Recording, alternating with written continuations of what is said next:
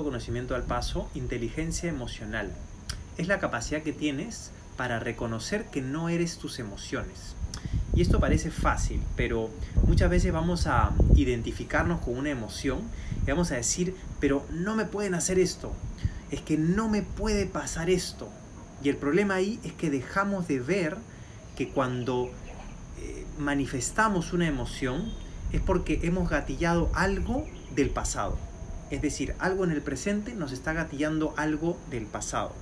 ¿Y qué pasa? Si es que le das demasiada importancia al pasado, vas a creer que ese pasado te define y vas a actuar condicionando tu presente a lo que sucedió en el pasado. Entonces, ¿cómo desarrollas inteligencia emocional? Practica mirar cada situación como si fuese totalmente nueva.